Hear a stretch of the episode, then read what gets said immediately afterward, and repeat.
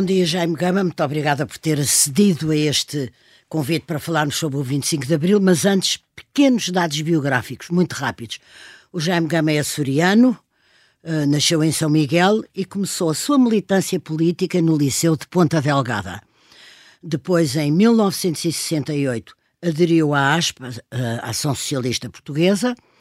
Em 69 foi candidato pela SEUD às eleições desse ano.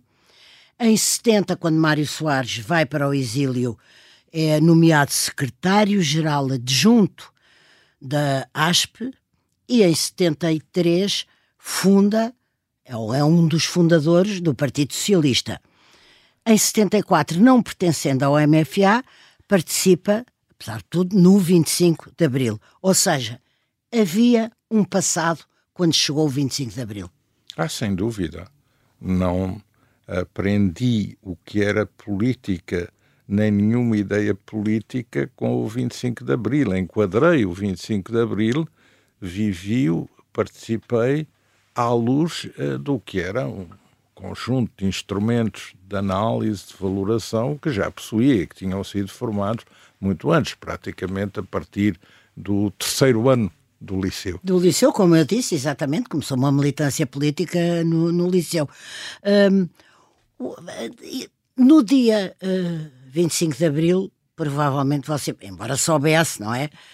Uh, Porquê é que acha que aconteceu uh, o 25 de Abril. Não foi uma revolta popular, não é só a Guerra da África que explica exclusivamente porque é que acontece o 25 de Abril.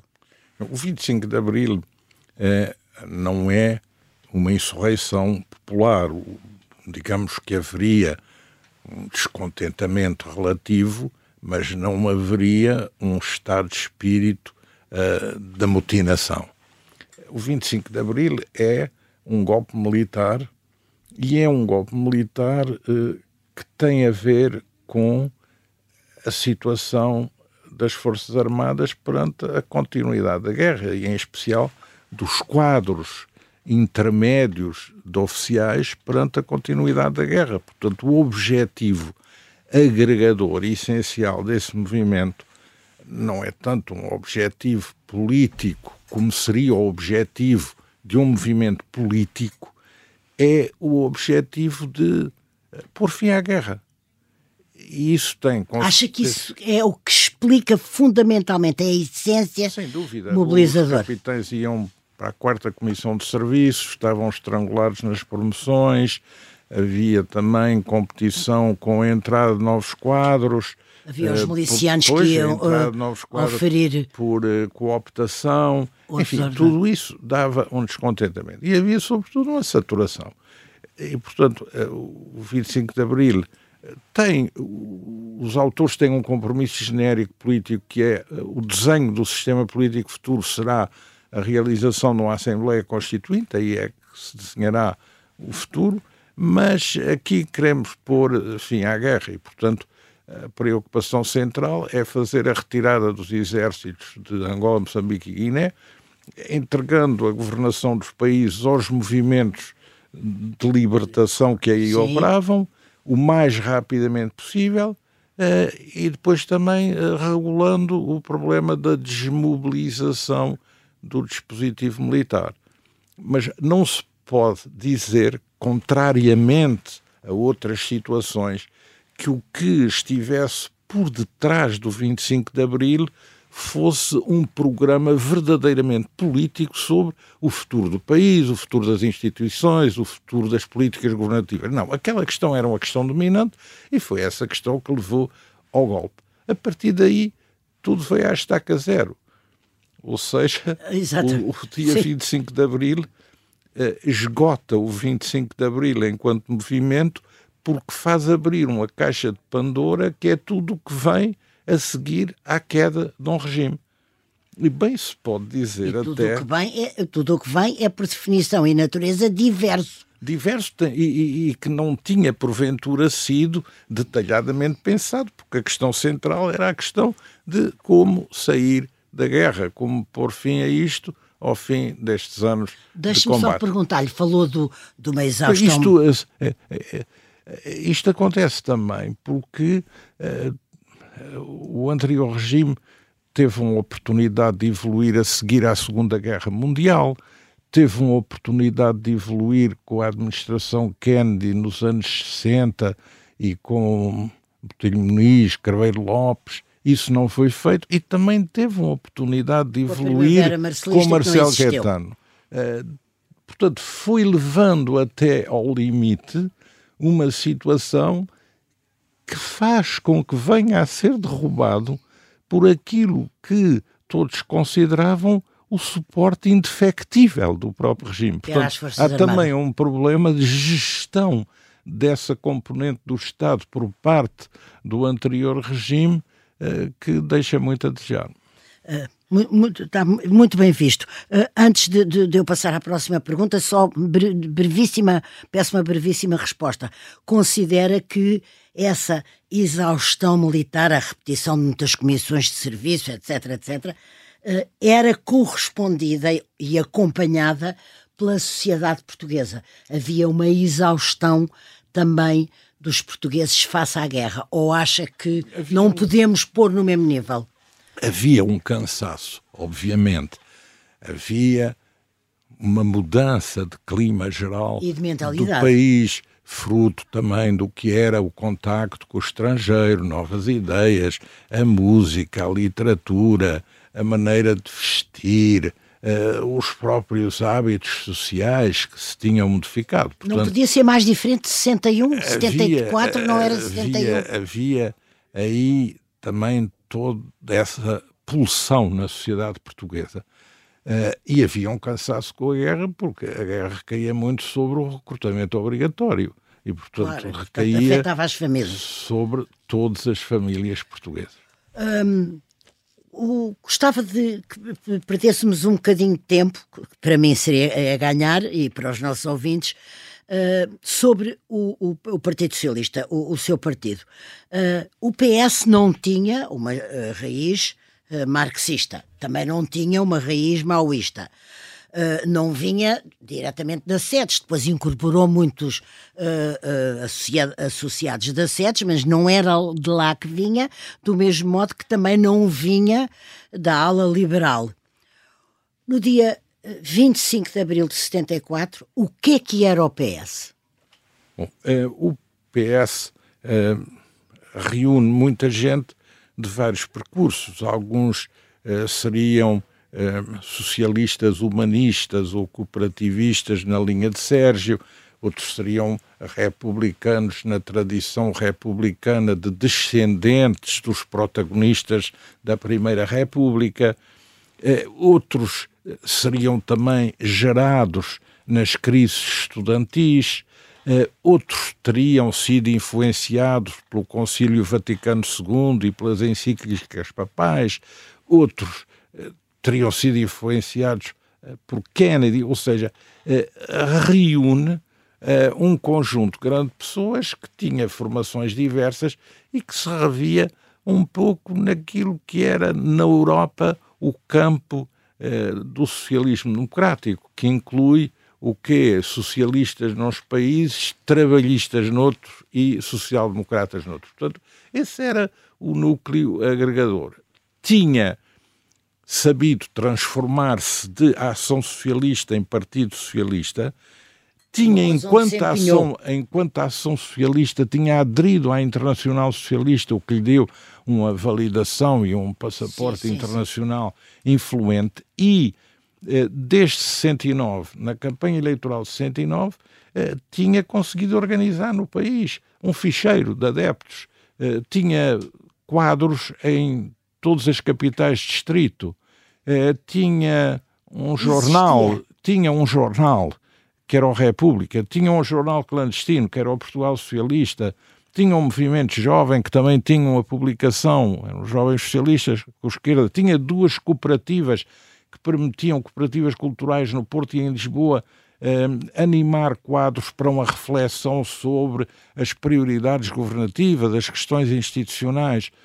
Portanto, tinha uma organização no terreno, tinha um campo delimitado no plano das ideias e tinha uma organização no terreno.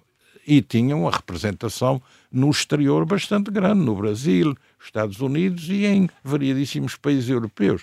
Portanto, tinha uma organização, tinha marcado o seu território, quer doutrinalmente, quer organizacionalmente, e, portanto, estava preparado para saltar para o terreno quando isso fosse possível como saltou. E, e, vou já dar um exemplo disso. E, e vou falar da vitória do Partido Socialista uh, no fim de 74 sobre o PC na questão da unicidade sindical. E depois daqui vou para o 11 de março de 75 para, reunindo estas duas coisas, uh, pedir ao Jaime Gama a sua opinião sobre o que o objetivo que esteve subjacente à luta que o PS teve que travar com o PC e às ocorrências do 11 de março tinham a ver com impedir as eleições para a Constituinte. E, portanto, parece-me que esse era o objetivo, e, portanto, vocês devem ter mergulhado numa espécie de incerteza: vai haver eleições, não vai haver eleições? Bom, uh, fizemos tudo para saltar para o terreno, portanto, fizemos com base na organização de que já dispunhamos e com a realização de eventos por todo o país, uma extensão da organização, a criação de uma rede de secções, de núcleos, de sedes, eh, uma constituição de comissões ad hoc para gerir tudo isso e tínhamos uma direção política que estava preparada para funcionar porque já existia. Foi essa direção que conduziu essa transição. Pois tivemos que realizar um congresso para normalizar tudo Exatamente, isso em democracia. em dezembro de 74. E, e venceu a linha justa. E, obviamente, eh, que eh, tivemos que seguir um percurso que tinha por horizonte consolidar-nos no terreno, porque sabíamos que o único resultado positivo que poderíamos escolher era o de ter um bom resultado em eleições.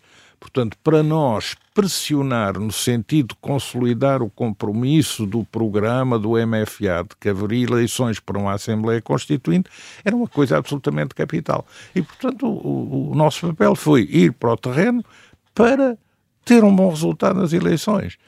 E nós sabemos o que foi a dificuldade, porque com os processos que, entretanto, arrancaram e se desenvolveram mais numa linha revolucionária esquerdista, eh, o próprio horizonte eleitoral da realização de uma Assembleia Constituinte começou a ser posto em causa.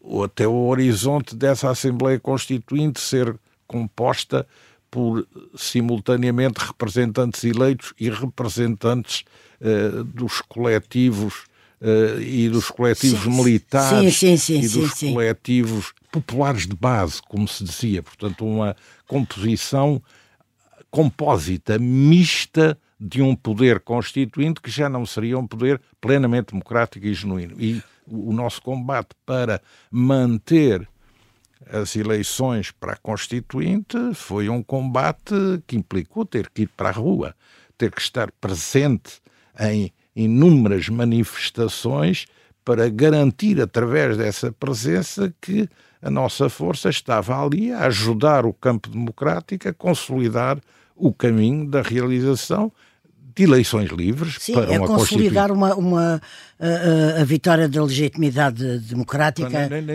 a, legitimidade revolucionária. Nessa dimensão nós éramos um travão uh, ao percurso revolucionário, que era um percurso paralelo que queria definir, queria definir uh, um, um, caminho muito diferente daquilo que tinha sido o compromisso inicial no 25 de Abril, que era o de uma democracia com eleições livres. O, o, agora peço-lhe peço só uma, uma, uma, breve passagem, um entre parênteses, porque é interessante. Uh, uh, uma das dos símbolos dessa radicalização foi a ocupação do, do bastião socialista, que era o Jornal da República, mas calha que Jaime Gama era jornalista e estava lá dentro do República. Eu só queria uma pincelada, porque ainda nem a meio vamos desta interessantíssima conversa. Sim, é um é um caso simbólico, porque era um jornal que tinha uma tradição republicana, os socialistas tinham entrado e renovado a redação do jornal, e depois é pura e simplesmente desencadeado um movimento telecomandado para destruir isso tudo, fazer cessar a liberdade editorial e a liberdade de imprensa e, portanto, calar uma boca que, num campo político determinado, era antagónica dos arautos dessa perspectiva mais radical. E os arautos eram o, P, o PC misturado com a extrema-esquerda, ambos, só um mais. Quem eram os Sim, arautos? há gradientes. Eh, assim, esses é. gradientes, eh, digamos, eh, se podemos agregá-los num trio, tem uma parte de extrema esquerda diversificada, mas extremamente ativa e dinâmica, tem o PC mais clássico, mas mais efetivo na organização, e depois tem a transposição desse campo para dentro da estrutura militar, porque o exército ainda era um exército de conscrição, afetando parte de quadros permanentes que se deixam arrastar para esse tipo de percurso. E, e portanto, esse campo militar e civil de, de duas pernas, uh, muito radical, é o que vai sempre puxar as coisas num determinado sentido. Não quer o voto, porque sabe que no voto perde, uh, e, portanto, quer sempre favorecer uh, uma linha revolucionária não quer uma Constituição, porque o slogan é não se pode constitucionalizar uma revolução, claro, não claro. quer eleições, porque acha que o poder revolucionário tem outras formas de criar instituições. E, e portanto, eh, o caso República é um caso uh, simbólico extremo, quer de quem quer abater a República, quer de quem quer defender a República. É muito interessante. Antes do intervalo, eh, fazemos aqui uma breve pausa. Queria lhe perguntar o seguinte: um, quando é que o, o, o PS percebeu, o Partido Socialista percebeu ser necessária uma estratégia para conter o PC, dividir o MFA e sobreviver à Revolução. A República já tinha sido um, uma boa montra disso. Bom, o, o, o campo do PCP eh, fica circunscrito já no próprio percurso da oposição, na medida em que as suas orientações, por Sim. exemplo, a, separação em relação aos eurocomunistas é já um, um alarme, é já um sinal, mas eh, digamos que logo no primeiro, primeiro de maio a seguir ao 25 de abril, é ah. nítida Exatamente. Qual vai ser a postura do PCP em relação às restantes forças políticas e em relação ao PS. E, portanto, a partir daí eh, foram tiradas as primeiras conclusões no terreno, não de análise teórica, Sim, mas terreno. de reflexão prática. Quando é que coincidiu a análise teórica em 40 segundos? Quando é que coincidiu a análise teórica com a, com a primeira impressão?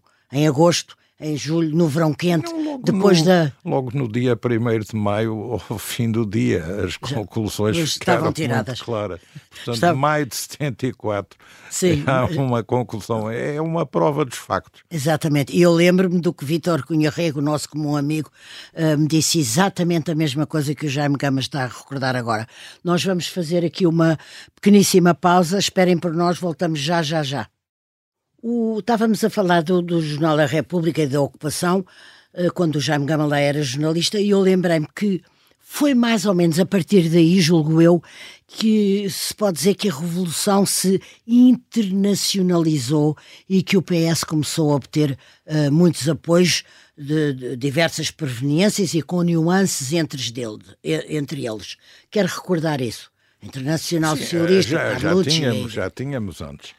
E, e digamos, a, a, Revolução do 25 de Abril, em genérico, eh, foi bem acolhida no plano internacional. Esteve nas montras da, da mídia? Em que o processo político se vai desenvolvendo, tal como ele próprio se vai partindo, eh, internacionalmente também as análises se vão partindo. Exatamente. E há, no campo internacional, grupos que colam mais à perspectiva revolucionária, vê em Portugal como o laboratório de onde vai sair um novo poder popular, com novas instituições de base, e há outros que são cautelosos, são críticos e começam a ter, tal como no plano interno nós tínhamos, uma perspectiva crítica sobre o que se está a passar. E digamos que em todos os países essas correntes se exprimem. Sim, sim. Em França há um debate muito intenso, até dentro das redações. Sobretudo em França, dos eu lembro, próprios jornais. Isso.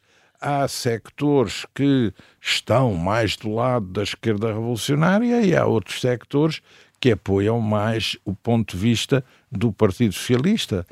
Agora vamos falar, mas dos apoios mesmo da Internacional Socialista, do Carlucci, eh, de... Os apoios. Eh, eh, às vezes até encontro pessoas que estiveram nesses apoios e que os concederam, que obviamente foram importantes do ponto de vista político e até do ponto de vista E vieram cá muitos líderes, sim. Sim, mas você pode derreter milhares e não ter nenhum resultado.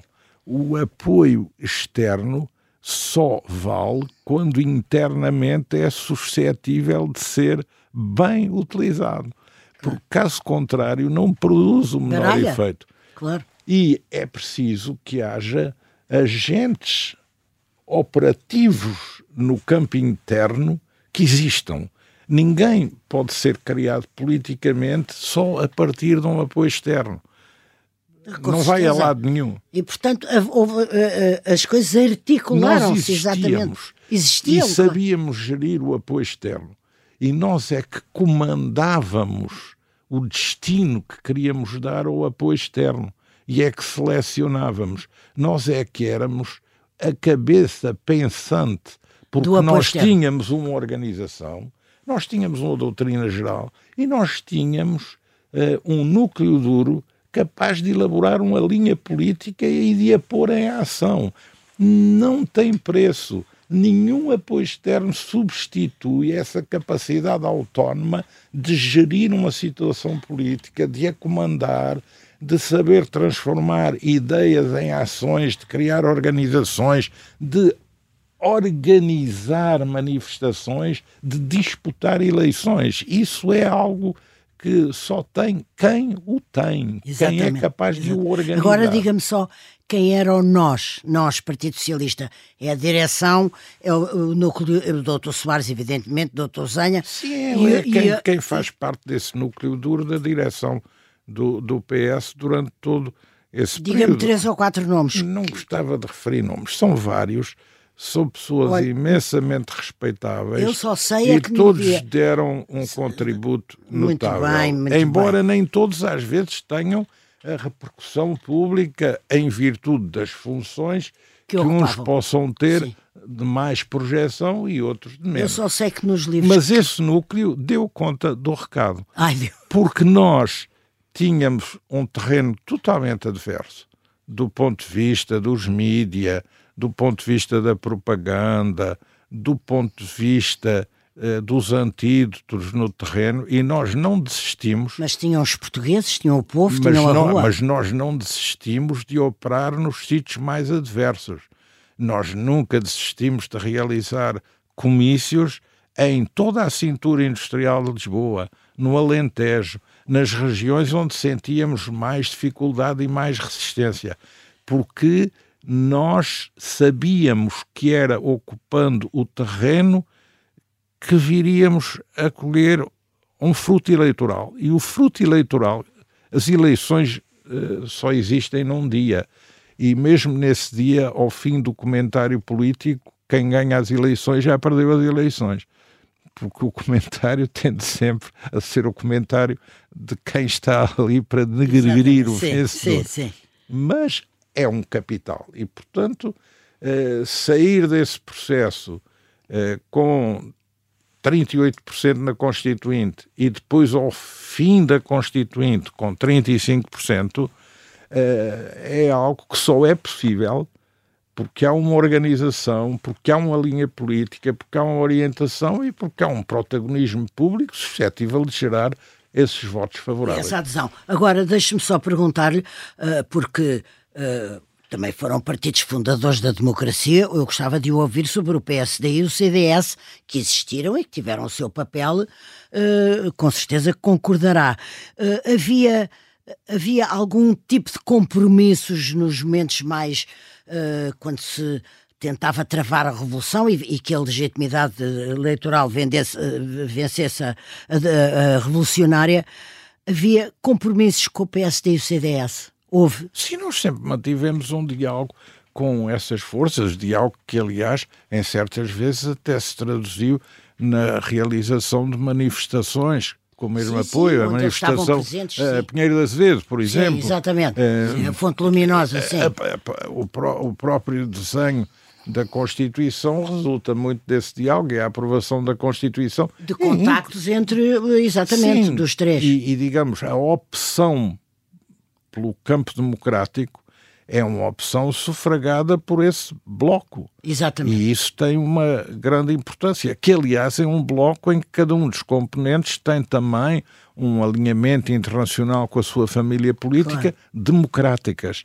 Portanto, isso não está em causa. E também com outros sectores mas, da sociedade mas é bom lembrar. que favoreciam uh, um encaminhamento das coisas nessa direção e que não eram apenas partidos políticos.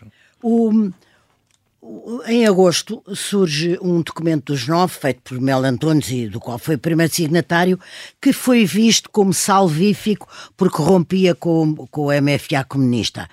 Daí nasceu uma espécie de certeza que se instalou na sociedade portuguesa e no país, uh, que uh, ele tinha provocado uma espécie de uma aliança socialista melantonista.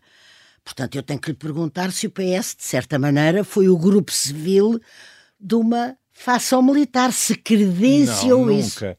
Nem dessa, nem de nenhuma anterior, nem de outras posteriores. Porque o PS lutou sempre por ser autónomo no delineamento da sua política. E isso é o que permitia ao PS também gerir a sua relação com o campo militar que não era exclusivamente uma relação com esse grupo. Grupo que, aliás, é compósito, tem várias nuances. Mel, os Melantones. Os subscritores iniciais e os subscritores secundários não são bem a mesma não, coisa. Não. E o documento é óbvio que é um documento que, quando lemos o texto, na altura não nos agradou, porque é um documento que coloca porque... o combate aos governos social-democratas no mesmo plano que o combate aos governos comunistas de leste. Portanto, nunca Tendo em conta que vocês eram sociais-democratas, sim. Isso nunca podia ter sido subscrito por nenhum de nós. Mas os documentos são o que são e valem pelo efeito que possam produzir. E na medida e em que esse documento produziu um efeito que foi o de permitir agrupar um certo campo, demarcando-o de outro muito extremista e radical, Romper o documento acaba por ter um, um, papel positivo. Não pelo que tem escrito nele, porque o que tem escrito nele, eh, digamos, é muito fraco, mas por aquilo que gera no terreno, e isso é importante. O doutor Soares mas também achou fraquíssimo não, o texto. Não, nós não, não, não fomos coautores do documento nem poderíamos ser, nem porque lá está ser, escrito. Militar, Agora, há quem tivesse sido, mas tinha outras concepções sobre o percurso político. Nós, eh, digamos, eh, respeitamos sempre a instituição militar, mas nunca nos quisemos colocar na situação de amanuenses militares como um instrumento político desses seus desenvolvimentos. Aliás, os desenvolvimentos no interior das Forças Armadas são muito condicionados, obviamente, por que eram os desenvolvimentos eleitorais e das manifestações populares. O documento dos nove surge depois da manifestação da Fonte Luminosa. Luminosa que foi em julho. E surge depois de o país estar a ferver de norte a sul contra o caminho que as coisas estavam a tomar. Portanto, é preciso ter isso em conta. E é preciso ter em conta que o PS tinha relações com militares muito para além do campo do Grupo dos Nove. Muito mais abrangente. O que é que isso quer dizer exatamente? Quer Havia dizer, militares se, mais à direita, mais à esquerda? Sim, que não uh... alinhavam tanto com uh, esse grupo uh, que estava a meio caminho. A meio caminho, e que sim. Foi obrigado pelas circunstâncias também a demarcar-se. Porquê? Porque uma das coisas que mais perturba a linha revolucionária é a anarquia provocada dentro dos quartéis. E aí os militares são sensíveis. E Muito a reação dos militares ao processo político é uma reação muito determinada pela reação à subversão da hierarquia dentro dos quartéis, mais até do que pelo processo político. Mas o processo é político influencia porque o processo político tem os resultados da Constituinte foram, digamos, a sondagem definitiva. Traçaram Sim, o retrato do país. E, e, todos perceberam. E os militares também perceberam. E, e, portanto, a partir daí as coisas começam a ser diferentes porque há, há, há essa aflição. Ainda houve aquela tentativa de contar os votos em branco como votos a favor, a tentativa derivada das uh, brigadas de, uh, cívicas de, de, Nem me lembro já do nome, sim. Elucidação e, e, tudo isso, e depois a ideia de um partido de apoio ao MFA, tudo sim, isso apelos ao voto em branco. caindo por terra. Tudo isso foi caindo por terra porque depois também havia a consolidação internacional do que era o caminho mais adequado. E isso fez com que, eh, na área militar, houvesse um ajustamento ao que já tinha sido o ajustamento feito na sociedade e no terreno político. E, portanto, claro. isso influencia. Eles tiveram que seguir, sim. Ajustaram porque Ajustaram. perceberam. Claro. Porque perceberam. E porque estavam extremamente afetados pelo efeito interno na sua organização do procedimento desencadeado com essa anarquização do poder popular dentro dos quartéis e poder militar político. Sim, juramentos de bandeira com, a, com, com o punho uh, erguido e, e, muitas outras coisas que. que se, uh, eu ainda queria lembrar que. A 12 e 13 de novembro, ou seja, muito poucos dias antes do 25 de novembro, houve um cerco ao Parlamento para impedir justamente a, a, a conclusão e a, a, oficialização da Constituição e que o Jaime Gama estava também lá dentro do, do edifício. Eu só queria que, como ainda tenho mais uma pergunta, que recordasse, hum, que recordasse isso, apesar de todo um Parlamento cercado, uh, com o PS tendo ganho duas eleições e com. Deve ter sido aquilo que sentiram os congressistas e os senadores americanos com o que se passou recentemente em Washington. Sim. Com o cerco ao, é, é uma mistura Congresso. De uma, de uma, de uma perturbação, Sim. de uma perplexidade, de um. Sim, mas sempre tive a noção que, embora estando nós ali numa situação difícil do ponto de vista físico, logístico e local, físico, sim mas que no país nós éramos vencedores. Claro, mesmo que o Parlamento fosse uh, destruído, uh, não eram os autores dessa destruição que iam ser vencedores. Porque nós tínhamos a capacidade de envolver tudo aquilo com um vasto conjunto de ações em todo o país uh, de que aquele procedimento não sairia vencedor. Sim, mas digamos que esse, que esse cerco, apesar de tudo é uma instituição como, como é o Parlamento, esse cerco uh, foi o culminar uh, daquela espécie de, de, de termómetro cuja, cuja temperatura ia aumentando, aumentando, aumentando, aumentando, que nós chamávamos o processo revolucionário em curso, uh, e deve ter, com certeza, um, precipitado o, o 25 de novembro. Bom, eu acho que aí foram tiradas as conclusões. As conclusões. E, portanto, o, os que não se identificavam nas Forças Armadas com todo aquele caminho, e já que já tinham começado a ganhar consciência disso, já tinham um princípio de organização, agiram, agiram. atuaram. E, e, como se viu também, eh, todo aquele aparato do cerco à Constituinte, a cintura industrial de Lisboa, das unidades sim. revolucionárias do poder popular sim, militar, sim. tudo isso caiu de um dia para o outro. Uh, não resistiu, não combateu, caiu. Então Portanto, e o que é que ficou? O que é que, extremamente o que é que, artificial. O que é que resultou? Última pergunta. Então, o que é que resultou do 25 de novembro? Que Estado que Forças Armadas, que instituição? Bom, resulta um novo pacto com os partidos políticos para a conclusão da Constituição, que ainda é uma conclusão pactada. O segundo pacto é muito diferente do primeiro. Mas ainda é um pacto. É um pacto. Que cria limites ao modelo do sistema político, mas que prevê e admite a sua eh, evolução posterior. E, portanto, é, é isso que permite concluir a Constituição, realizar as primeiras eleições legislativas e a eleição presidencial. O chefe do movimento normalizador do 25 de novembro é, numa hábil solução política, feito eleger Presidente da, da República, República enquanto civil por sufrágio universal.